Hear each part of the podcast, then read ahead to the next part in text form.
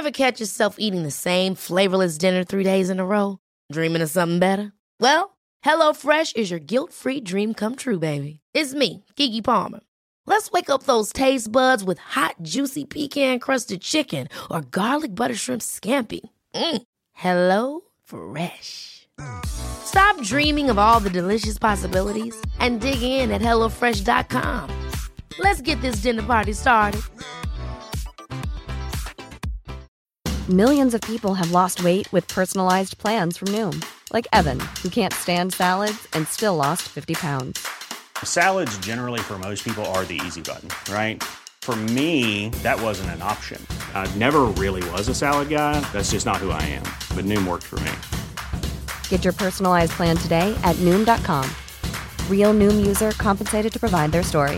In four weeks, the typical Noom user can expect to lose one to two pounds per week. Individual results may vary.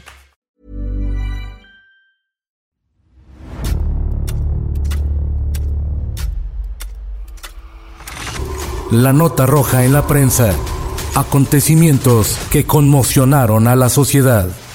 Esto es Archivos Secretos de la Policía.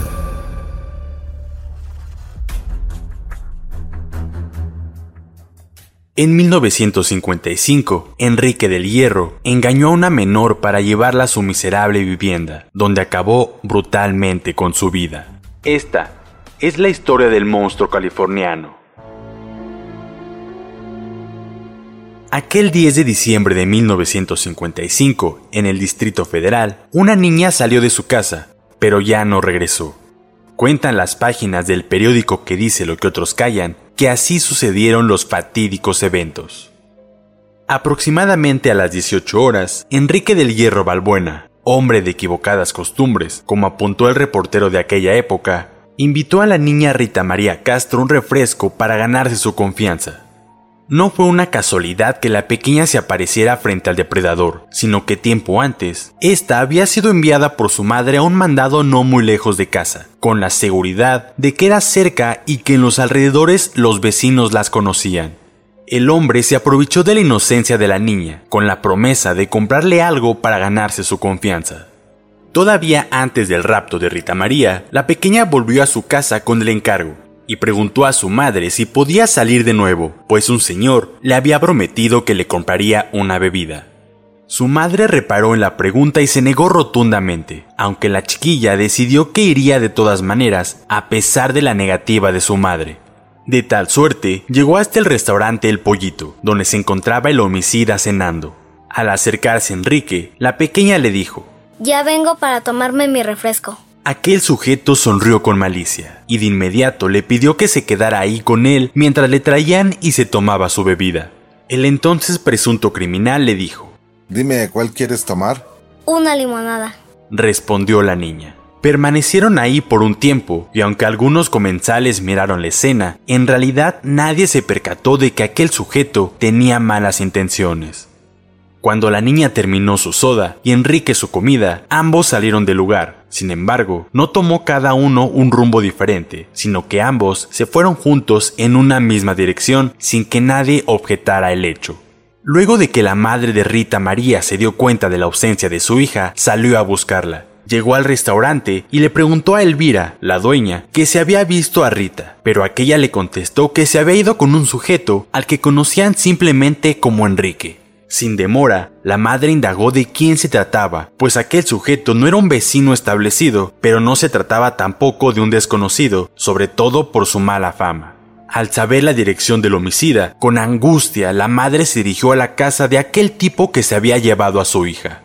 Al llegar se percató de que todas las luces estaban apagadas, pero adentro se escuchaban ruidos. En efecto, el sádico criminal estaba en el lugar y respondía desde el interior sin abrir. Desconsolada lloraba Elda María, la mamá de Rita, pues el hombre no le abría ni le quería decir qué había sido de la niña, cuando varios testigos afirmaron que los habían visto irse del restaurante juntos. Elda María pedía del otro lado de la puerta. Ábreme, por favor, déjame ver a mi hija, se lo ruego. Por lo que más quiera, regréseme a mi hija. Finalmente, el sádico salió sin que Elda María se diera cuenta, quizá por una puerta trasera o trepando por alguna ventana, y se fue hasta los lavaderos de la casa, donde se encontró a una señora de apellidos Cruz González, quien vio cómo se limpiaba las manos y salía a la calle.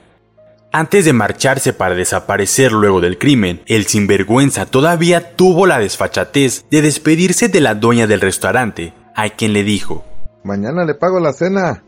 Ahora me voy al cine.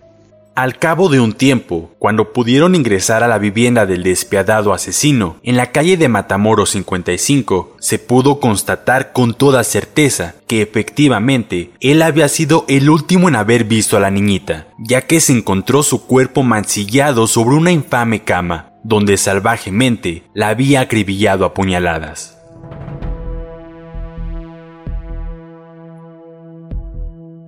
Después de más de dos meses y de una delicada y minuciosa investigación, los agentes de la policía local de Veracruz detuvieron al sádico criminal, también llamado Monstruo Californiano, quien había asesinado a una niñita en el Distrito Federal el 10 de diciembre de 1955 y que luego de cometer el incalificable atentado huyó rumbo a ese estado.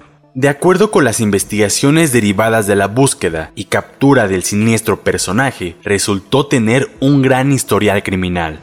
Aunque se pensó que la muerte de la pequeña Rita María Lara fue la culminación de su carrera homicida, todavía faltaría desentrañar más sobre este sujeto para saber que antes había cometido varios asesinatos, tanto en México como en Estados Unidos pues en Los Ángeles y en Nueva York la policía lo buscaba también, no solamente por haber asesinado a dos personas, sino por contrabando de drogas. Su captura fue, en cierto sentido, azarosa, ya que los policías del puerto lograron encontrarlo dentro de una humilde casita, donde se había ocultado después del último crimen.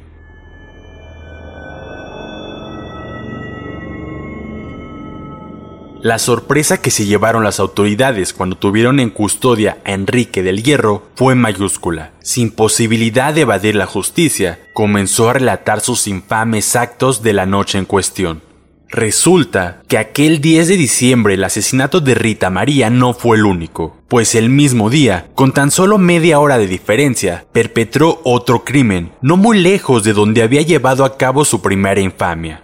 Luego de que Enrique del Hierro engañó a la pequeña Rita María y la llevó hasta su posilga para estrangularla y apuñalarla repetidamente hasta en 10 ocasiones, encontró a Julia Edith Sanders. El sádico monstruo relató que cuando se topó de frente con Julia, le dijo algo que recordó y por tal motivo ella lo rasguñó. Sin embargo, como estaba demasiado drogado, el coraje y la furia se apoderaron de él. Por tal motivo, levantó una piedra del suelo y se la aventó, tras lo cual inmediatamente cayó. No recordaba si la había arrastrado, pero llegó hasta un lote abandonado, en donde después de haberle dado 21 puñaladas, todavía la degolló. Ante la autoridad, afirmó que no pretendía violarla, pero varios testigos estaban convencidos de que el asesino la mató para saciar sus instintos sexuales. Acorralado y sin escapatoria, con todo en su contra, desde sus propias declaraciones hasta las declaraciones de los testigos, e incluso con la comprobación de sus antecedentes, a Enrique del Hierro Balbuena no le quedó más que aceptar poco a poco sus crímenes. Según relató a los medios, desde muy pequeño su vida fue una desventura y sobre todo en el tema de las relaciones con las mujeres. Su madre falleció cuando él era muy pequeño y se quedó al cuidado de sus hermanas, quienes tampoco le brindaban la atención que él necesitaba. Su padre no fue un hombre ejemplar, aunque estuvo al menos como una figura a la que podía recordar, pero como un alcohólico que lo violentaba a cada rato. En su primera juventud se enamoró de una mujer mayor que él, Rosalía, a la que quiso con desesperada inquietud. Con ella aprendió los placeres ciegos. Un día, cuando llegó a ver a su adorada Rosalía, ésta se burló de él, ya que se encontraba al amparo de otros brazos más viriles y violentos, por lo cual el joven Enrique se había quedado sin nada y con un mal sabor de boca en el amor. Sus desventuras no acabaron, ya que fueron una constante que se repetía y casi siempre caía en el mismo error hasta que un día, cansado de errar, decidió que no quería nada más de las mujeres, más que tratarlas mal. Su odio había germinado y crecido hasta el punto que le resultaba casi repulsivo sentir ternura. Por ello, fue que se convirtió en un criminal. Como un acto premeditado, comenzó a llorar ante los espectadores, medios de comunicación, jueces y abogados con el solo objetivo de impresionar a los oyentes. Admitió que sus crímenes habían sido lo más espantoso, cobarde y repugnante que podía cometer un ser humano, y que solo con su vida podría pagar todo el mal que había causado.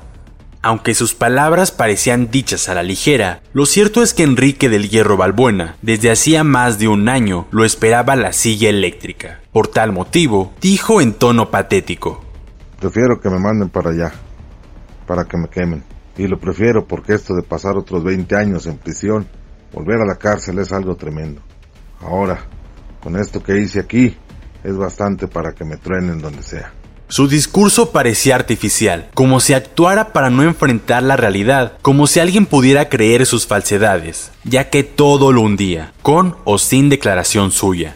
Y aunque pedía la silla eléctrica, bien sabía y era consciente de que primero debería pagar por los asesinatos cometidos en México, después retornar a su terruño a ajustar cuentas con la ley, la pena máxima, y él lo sabía, en ese entonces alcanzaba solo a 40 años de cárcel en México, lo cual significaba que de cumplirse la ley saldrá libre al cumplir 82 años. El monstruo californiano, el sádico asesino, encontró el olvido y el olvido lo sacó de la memoria de las personas, quedando incluso fuera de los anales de la criminología nacional.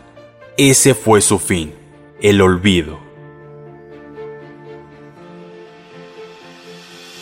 Puedes escuchar este y otros podcasts OM en Apple Podcast, Spotify, Google Podcast, Acast, Deezer, Amazon Music y seguir la conversación en la cuenta de Twitter arroba podcastom o al correo podcast arroba om.com.mx. Esta es una producción de la prensa y el Sol de San Luis para Organización Editorial Mexicana.